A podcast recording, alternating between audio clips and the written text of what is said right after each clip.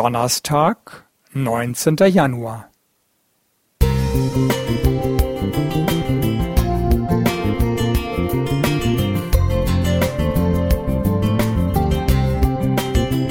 Ein kleiner Lichtblick für den Tag.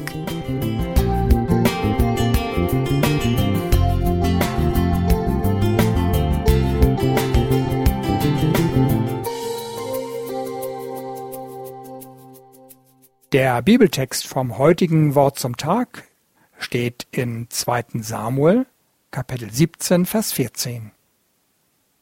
So schickte es der Herr, dass der kluge Rat Ahitophels verworfen wurde, damit der Herr Unheil über Absalom brächte. Vor genau 400 Jahren wurde Ignatius von Loyola heilig gesprochen. Das ist lange her und ob sich Gott in seiner Gesamteinschätzung des strammen Spaniers danach richtet, darf bezweifelt werden. Aber was geht uns das an?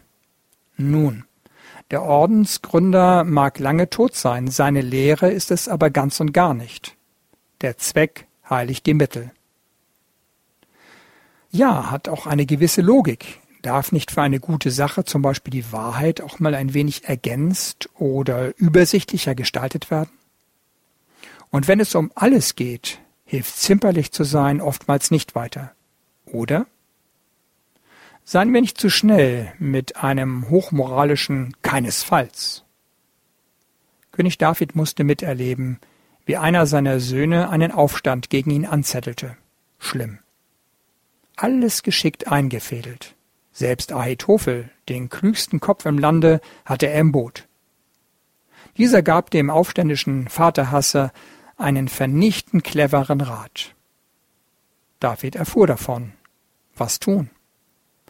Er schickt aus dem gemeinsamen Versteck seinen findigsten Mann in den Putschpalast. Mit Schmeicheleien und Lügen schafft Hushai es, dass man diesmal nicht tut, was Ahitophel rät. David gewinnt Zeit und letztlich den Thron zurück. Absalom stirbt kläglich auf der Flucht. Das Resümee findet sich in unserem Eingangsbibelwort. Wie bitte? Gott, der Herr, billigt verlogenes, hinterhältiges Vorgehen, um seinen speziellen Freund David zu retten? Ist das nicht ein fatales Vorbild für unser einen? Heiligt der Zweck nun doch die Mittel? Nirgends in der Bibel wird Schlechtes von Gott gut geheißen. Wie kann der Verfasser dann schreiben, so schickte es der Herr? Gott hält alle Dinge in der Hand, sonst wäre er nicht Gott. Er zeigt auch auf verknitterter Leinwand gute Filme. Diese heiligen zwar nicht den fehlerhaften Hintergrund, aber so richtet der Herr uns doch alle gnädig auf.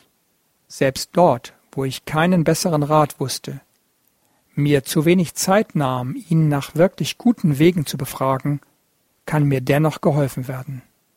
Für die Knitter im Leben bietet er Vergebung und führt zum guten Ziel.